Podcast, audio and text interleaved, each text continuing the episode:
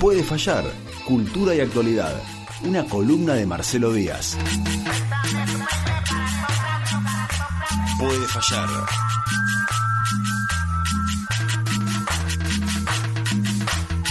Esto es Puede fallar, él es Marcelo Díaz. ¿Qué haces, Marcelo? ¿Cómo ¿Qué estás? haces, José? ¿Cómo va? Muy bien. ¿Deseosos del tema de. Deseoso del tema del día de hoy? Memes.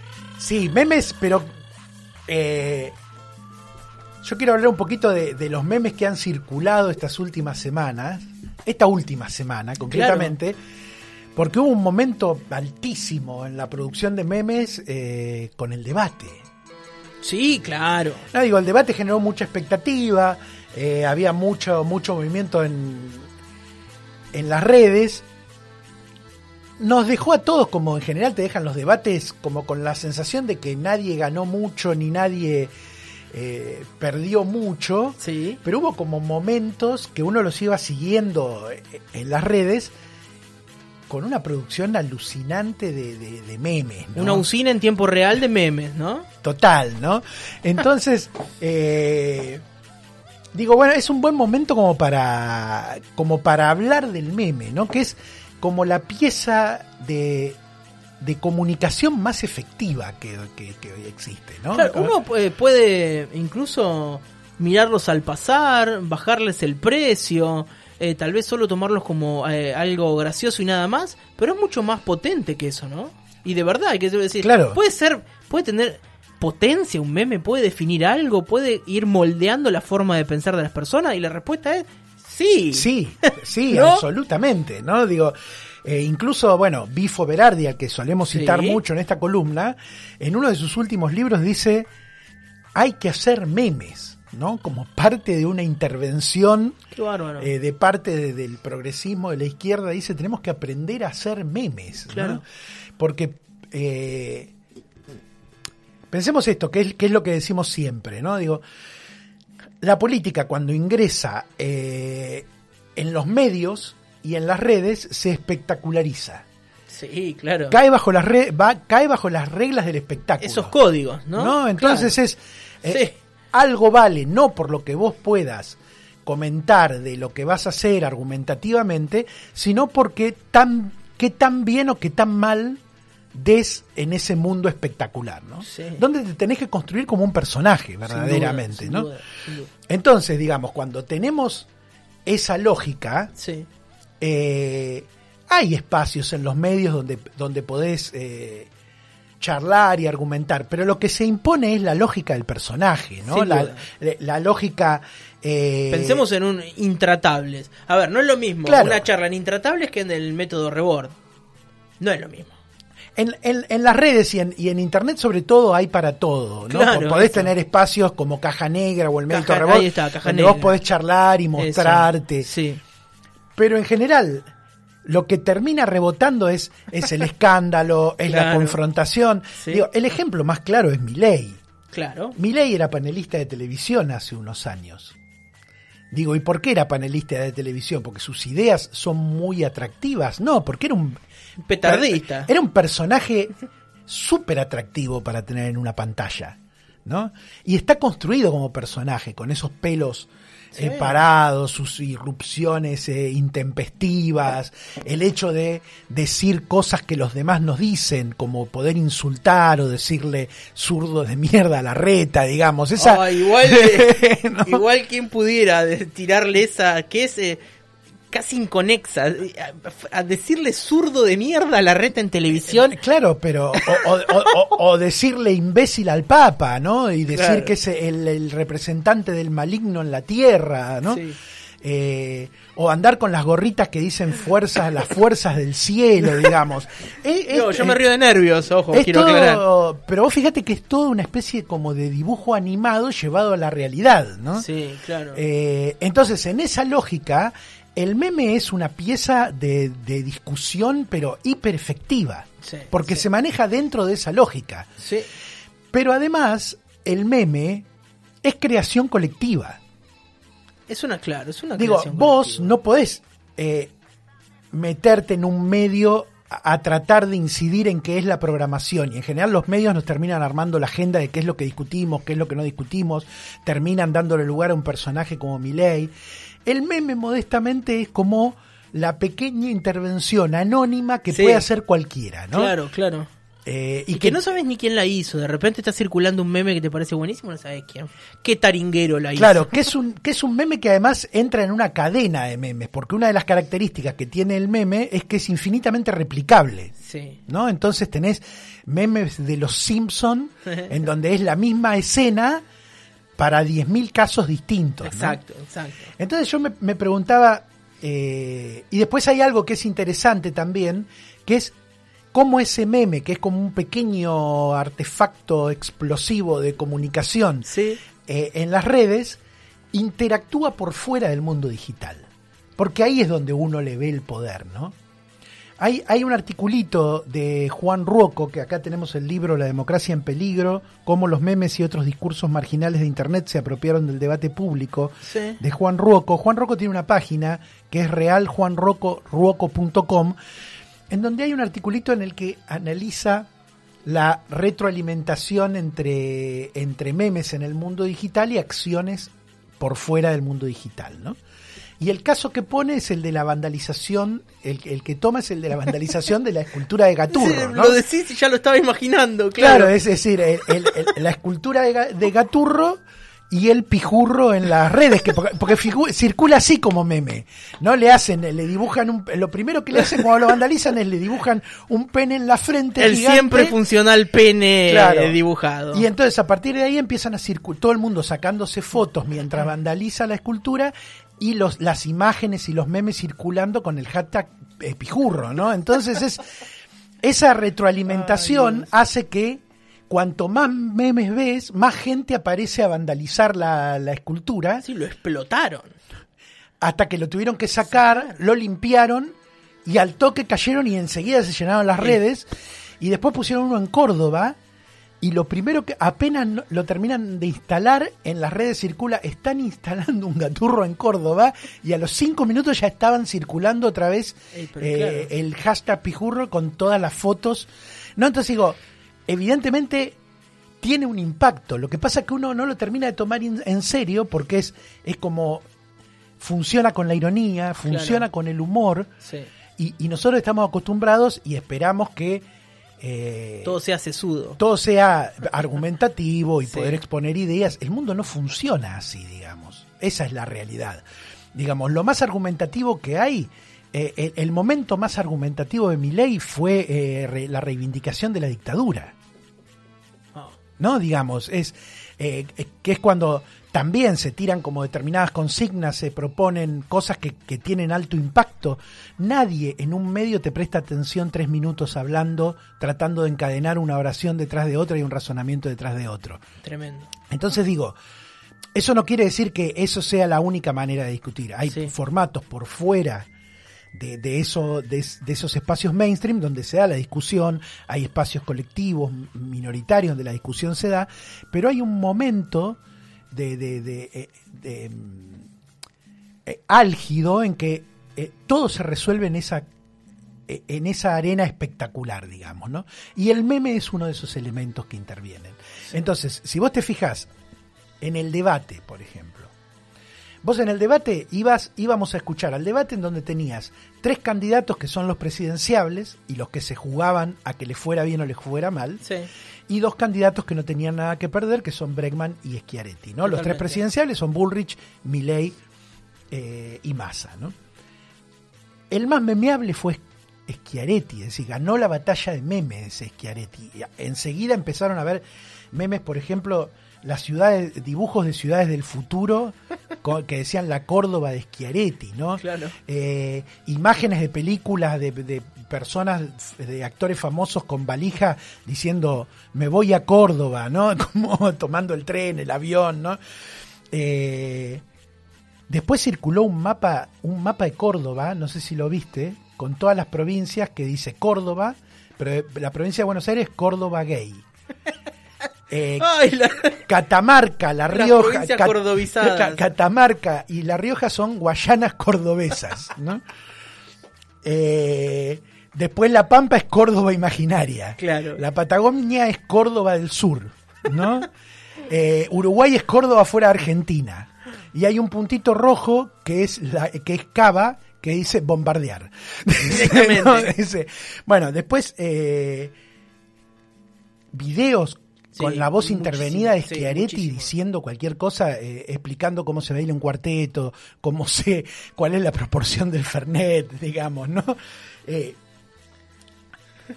Después la, la otra que fue memeable, memeable mal, ¿no? Porque en realidad so- esos memes son satíricos, fue Bullrich. Sí, muchísimo. Digo, eh, Schiaretti, ¿por qué fue memeable? Porque solo habló de Córdoba, Claro. ¿no? Porque nadie le contestó. Entonces, en un punto quedó como afuera, no intervino en la discusión, ¿no? Claro, Se, que sí. quedó como un personaje ya extraño, eh, como ese meme en el que están todos bailando. Y hay uno que está en la y punta. hay uno que está y en la punta que hicieron uno que dice, nadie sabe que soy de Córdoba. dice, ¿no? Era- Este es buenísimo. Yo me imagino a la gente que está escuchando y que no conoce el meme y dice estos dos pelotudos se están riendo de nada, ¿no? Pero, claro, son memes como clásicos. son ¿no? clásicos, Que- son como el hombre araña que se señala uno al otro. Totalmente, ¿No? ¿no? Entonces, bueno, memes de Schiaretti inundado las redes. Pero fue memeable porque solo habló de Córdoba, nadie le contestó. Y su discurso, y acá es el lado serio del meme, el discurso de Schiaretti no sintonizó en ningún momento con los problemas de, reales de Argentina. Ahí está. Claro. Él nos quería mostrar que Córdoba era maravillosa y que si lo elegimos presidente eh, todo se va a convertir en Córdoba. La base de los memes viene de ahí, de algo que, es decir, a ver, explíquenos un poco, háblenos un poco de economía, de, de derechos humanos, de educación, cosas un poco más concretas, ¿no? Claro, claro. De ahí que se volvió memeable. La otra que, lo- que- la que le sigue en, en los memes es Bullrich, ¿no? ¿Por qué? Porque Bullrich tuvo dos problemas. Uno, tuvo problemas para hablar fluidamente. No, no explicaba fluidamente lo que quería hacer. Es más, se notaba que miraba un papel que tenía. Que eso es Es peor porque te confunde, tremendo. no sabes para dónde dirigir la mirada. No, No, y aparte es de- te da la sensación de no sabe qué decir si tenés que estar mirando Sí, sí, un, obvio, un obvio. papel, ¿no?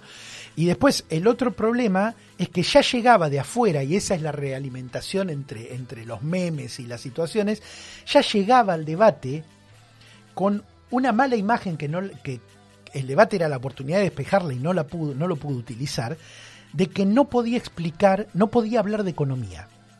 ¿Mm? No podía hablar de economía, incluso cuando eh, cuando pusieron a- al economista, que ahora se me fue el nombre, eh, a, su, A a Melconian. A su futuro ministro de Sí. Economía, en realidad eso fue un golpe de efecto, pero ratificó que hubo que poner a alguien para hablar de economía Claro. porque ella no podía hablar de Sí, economía. sí, sí.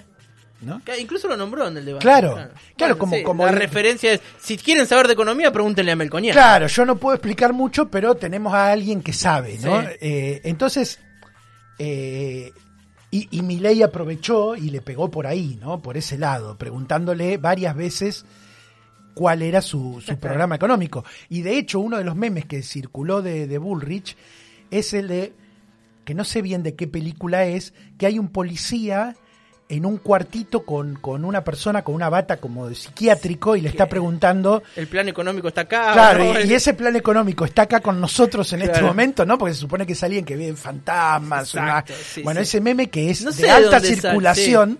Sexto sentido, de, sí, parece como de una película así, ¿no? Claro, pero Sofi, que es una eh, eh, eh, eh, persona de, nativa de las redes, seguramente va a encontrar de dónde sale. bueno, ese es un meme de alta circulación que se aplica para todo. Sí. Bueno, cayó Bullrich en ese meme, ¿no? Con la carita.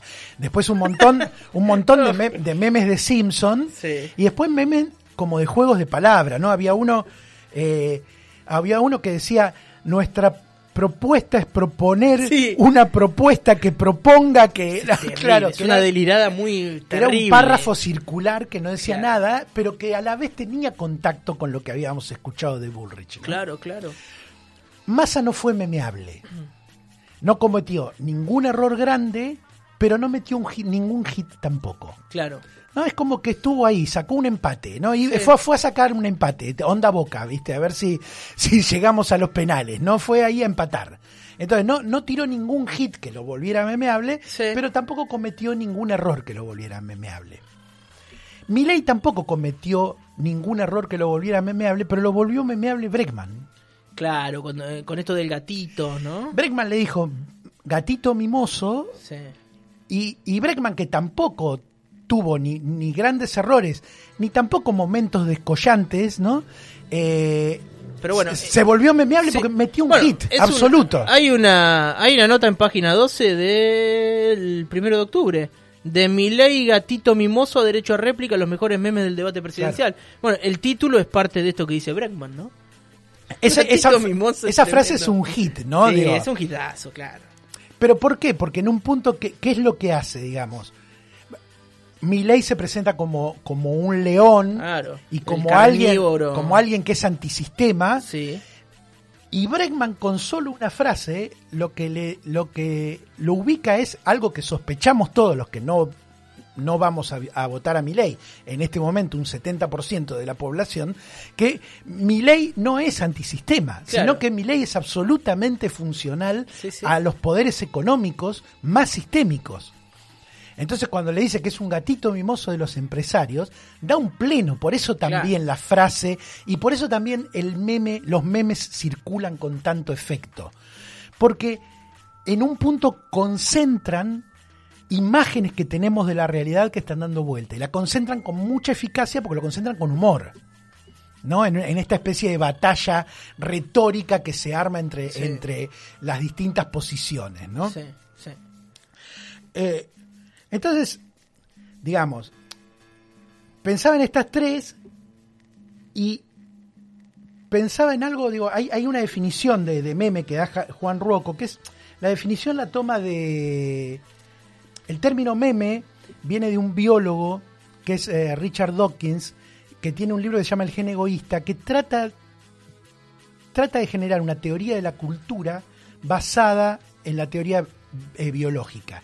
Entonces, lo que es la información genética, él trata de trasladar eso a la cultura y dice hay pequeñas unidades de información en cultura que van pasando de individuo en individuo y de algún modo es lo que generarían lo que nosotros llamamos el sentido común. ¿no? A esa unidad él le pone el, el nombre de meme, Mira. mucho antes de que existieran los memes en, en las redes, ¿no? Mucho antes de que existieran las redes. Mira, ¿no? acá Sofi nos pasa uno muy interesante de Miriam Bregman, que es, vieron que hay un meme que es la portada de un libro que se llama El arte de la doma clásica, Sí. y de portada tiene una foto de una persona que está arriba de un, de un caballo de equitación. Bueno, este es el arte de la doma clásica y tiene la foto de Miriam Bregman, eh, justamente por eso eh, está bien. Claro, está bien. sí, sí. Eh, pero hay- hubo, hubo pero infinidad con los derechos a réplicas. Era, Bueno, y hay uno acá de este, nuevamente, los hombres araña que se señalan unos a otros, Claro. ¿no? Los derechos a réplica, todos señalándose unos a otros.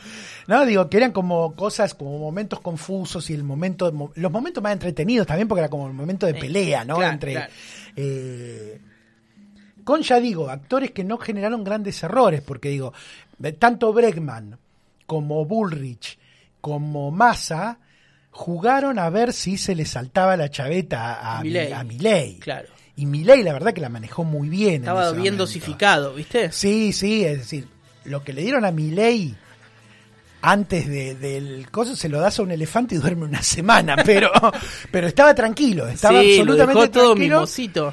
y se lo notaba tenso con esas caras que ponía por momentos y eso, pero la verdad es que en ningún momento entró en el, entró en el juego que le ponían, que era el de eh, per- perder eh, el control, ¿no? de chavetarse. Y gritar y hacer Ah. esas cosas que hacía en la televisión en Sí, su momento, sí, ¿no? sí. Eh, como cuando Massa le tira lo del Papa. Claro. Como diciendo, bueno, a ver qué decís ahora, claro. digamos. Se tiraron unos dardos envenenados, la, la pilotearon bien en ese aspecto. Pero bueno, lo de Gatito Mimoso fue el campeón del- del- de los memes, ¿no? fue como, fíjate esto, digo, nosotros decimos qué pavada el meme, pero de un debate en el que en realidad no podés sacar demasiado más allá de, que de reafirmar ciertas posiciones de cada candidato, es decir, lo que dijo Milei de la de la reivindicación de la dictadura después de haber escuchado a Villarroel no, no es algo que, que nos sorprenda No.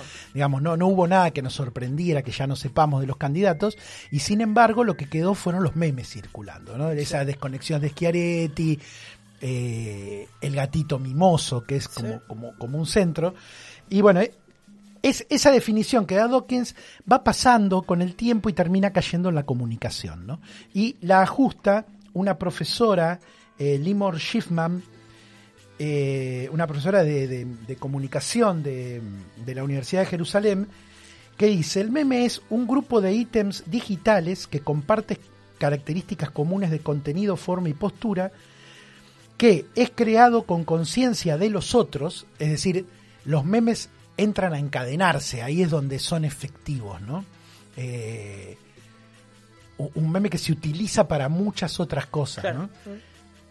Y que son circulados, imitados o transformados a través de Internet, ¿no? Esa especie de creación anónima y Sí, colectiva. Es ¿no? como cuando esa canción de rock llega a la tribuna, de, en la cancha, ¿no? Claro, como, como el momento que tenemos cada uno de participar en, en un mundo controlado mediáticamente por grandes cadenas, ¿no? El Claro. meme es como un momento... Es esa fisura que se hace Claro. ahí, que uno se puede meter. ¿Y por qué el meme tiene esta interacción? Porque el meme tiene la esa característica de, de interacción con la realidad, que es lo que yo contaba de eh, eso que pasaba con el gaturro y el, y el pijurro, ¿no?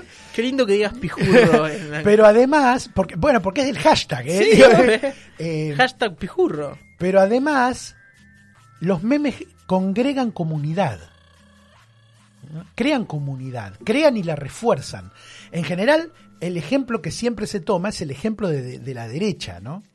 La derecha eh, eh, global que se fue fortaleciendo a partir de memes racistas, Sí, hay muchísimos. eh, memes violentos, Sí. pero que a, a partir de ese mundo digital fueron congregando una comunidad Sí. que estaba dispersa, de gente que eh, en público no podía decir eso que fue diciendo en Internet. Y desde ese poder decirlo en Internet fueron ganando lugar públicamente. Claro. ¿no? Digo, esto que comentábamos hace unas columnas atrás eh, de los, los libertarios que fueron a, a un pueblo a hacer ese experimento libertario, su, Su propia aldea. propia aldea. Era toda gente que se había conocido en foros de Internet, Ahí está. ¿no? Ah, no. compartiendo teorías conspirativas y memes, básicamente, ¿no? Y terminaron llevando un proyecto por fuera del mundo digital, ¿no? Sí. Y, digamos, en esto que, que- que parece que la derecha hace memes o, o en, en términos políticos, hay un- una página, un, un sitio que quiero remarcar que, que me parece súper interesante y que ha empezado a circular de a poco, ¿no? Que es el Archivo General Masa. Ya, ese es tremendo. ¿no? Que es eh, precisamente esta característica que se que de la percepción que tenemos de determinados personajes en el mundo del espectáculo, ¿no? En Sí. esta sociedad espectacular, los personajes se de- definen por dos o tres rasgos. Decíamos, el rasgo de Milei es el león que viene a terminar con la casta, pero la cara de la contracara de ese león es el que es dócil a los verdaderos poderes económicos y al verdadero al sistema, ¿no? Al verdadero sistema, ¿no? Que es donde da en el blanco Breckman, ¿no? Y Massa tiene esta idea de que eh, ha pasado por todos los partidos políticos como imagen negativa, pero ha sabido construir una imagen positiva, extraña, que es como una persona que es capaz de encarar cosas dificilísimas, ¿no? La quita del IVA, por ejemplo. La quita del IVA, el hecho de, de ser competitivo con 100%, 100 de inflación, digamos. Sí. Eso es algo que hasta la gente que no, que no lo quiere a Massa se lo reconoce, ¿no? Vos fíjate que eh, algo que trataron de tirar en, en el debate es que estamos al borde de la hiperinflación. Lo tiraron Bullrich y lo tiró Milley, ¿no? Con, con esa, ese carácter performativo, esa intención performativa de decir lo digo para generarlo, ¿no? A ver Sí. si puedo meter miedo y se produce la hiperinflación. Pero en realidad la contracara de eso es, si no fuera por Massa estaríamos en hiperinflación. Ha sabido construir esa imagen pública, Massa. sí, sí. Y el Archivo General Massa, con mucha ironía, Buenísimo. toma eso, ¿no? Entonces está eh, Massa inventando la Coca-Cola. Inventando la rueda, Massa inventando la rueda. El fuego. El fuego. En Massa enseñándole, Andes. enseñándole artes marciales a Bruce Lee. Todo con inteligencia artificial. Todo creado con inteligencia. Son unas imágenes buenísimas. Buenísimas, buenísimas. Massa enseñándole a escribir a un pequeño Borges de 10 años, ¿no? Qué increíble. No, que es también un poco de entrar, entrar en ese terreno que eh, donde Milei se mueve muy bien, de hecho Sí. apareció en un acto disfrazado de superhéroe, Claro, digamos, claro, claro. claro. Eh, y entrar con ironía. Con esas reglas es difícil jugar, ¿eh? entrar con ironía en esa regla de decir, bueno, Sí. eh, nos tomamos tomamos este rasgo que parte de la población percibe, Sí. que Massa es como hiperlaburador y hace de todo, ¿no? Y lo multiplicamos con ironía. A lo bestia, ¿no? a lo bestia. El, poeta Leónidas Lamborghini tenía una frase que decía asimilar la distorsión y devolverla multiplicada. Oh, oh. Guau, buenísima es esa. Y eso, y yo creo que ese, ese archivo que de a poco se va nutriendo y empieza a circular, eh, es algo que me, me- me parece súper interesante, ¿no? Para, Sí. para, para mirarlo un poco de este lado, ¿no? Como poniendo también ejemplos de memes que son afirmativos, generadores de comunidad, Sí, ¿no? sí. No solo el meme que le pega al, al rival. ¿no? No, no, no, sino que te, hacen decir, si yo soy este, ¿no? O te, te ves reflejado un Claro, o poco. decir, bueno, Massa no me genera el mayor de los entusiasmos, pero qué bueno que está esto, lo voy a compartir. Sí, ¿no? es- qué bueno. ¿Qué es eso también, es el amor de adentro del espanto. Eh, claro. Algunos comentarios, eh, cap- eh, algunos de los que voy a leer, tal vez eh, tienen. eh, bueno, Dale, dale, dale, léelo, no hagas tanta. dice: Si Miriam me dice gatito mimoso, le entro como Pacheco a las tortas. Acá dice Fernando Balestra. Trosco friendly. Acá eh, Fernando Balestra diciendo masa creador de Ucronias. Siempre todo extraño, Balestra, ¿no? Siempre todo extraño. Bueno, qué lindo los memes. ¿Hiciste, creaste algún meme alguna vez? ¿Armaste? ¿Le pusiste texto, alguna sí. foto y eso? Sí, sí. Es Cada, lindo, cada ¿viste? tanto cuando hago uno, eso. ¿no? Cuando uno dice, este funciona. Y hay memes que funcionan para 3, 4 personas. Porque uno tiene que cargar con cierto conocimiento, ¿no? Si vos vas a usar un meme de The Office, por ejemplo, tenés que más o menos saber Claro. ¿no? Bueno, pero por eso. Hay algunos que son mucho más universales que otros. Precisamente como el, el meme es una pieza, más allá de que nos riamos, com- de- comunicativamente, se- semióticamente, es una pieza hiper sofisticada. Eso, ahí está. Porque para vos leerla tenés que deco- decodificar un montón de contextos que entran Sí. en juego. Si no conoces algunos, listo, no puedes, Estás leer, no leer al meme. Por eso, esto que se dice que de que el meme genera comunidad. Mm. En principio genera una comunidad interpretativa. Son todos los que están en condiciones De de entender el meme y reírse. Ya estás compartiendo eso. Cuando todos esos memes van en una, en una dirección política, bueno, todos empezamos a sentir que somos parte de ese club que, Claro. que comparte esos memes, digamos. Genera comunidad digital, Sí, digamos. sí. Algo a lo que los que somos más de 40, más de 50, no estamos acostumbrados. Para nosotros la generación de comunidad es eh, reunirse, levantar la mano, exponer, ¿viste? Esto es como... eh, algo, algo instantáneo, muy Sí. efectivo y que circula con imagen, con música, Sí. con referencias culturales de la cultura de masas, ¿no? A mí me parece como, como un artefacto cultural interesantísimo para analizar el meme. ¿Tenés algunos así que vos digas, esos son los que a mí me gustan? Es una pregunta medio de mierda. No, pero ya, a mí me gustan ¿tenés el de, el, de la, el de la rubia que le habla al gato, Sí. o la rubia enojada que le se la señala con el dedo y el gato contesta, le como contesta. diciendo, me dijiste que no, no sé, ay, hay algunos maravillosos.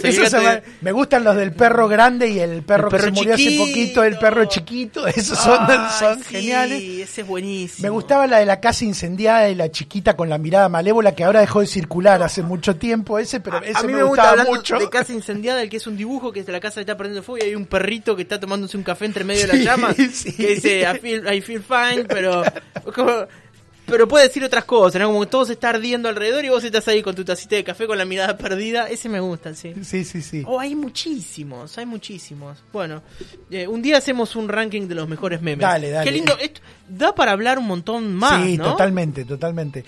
Eh, podríamos en otro momento, yo era- hoy me quería concentrar más que nada en Sí. el debate, ¿no? Porque digo, el debate lo esperábamos por definiciones políticas, pero el impacto que tuvo digitalmente fue a través de los Sí, memes, digamos. sí. Si vos decís quién perdió el meme, quién perdió el debate, claramente es Chiaretti, fue la burla de, de, de- de internet en los memes, digo, Claro. más allá de las encuestas que se pudiera hacer, ¿no?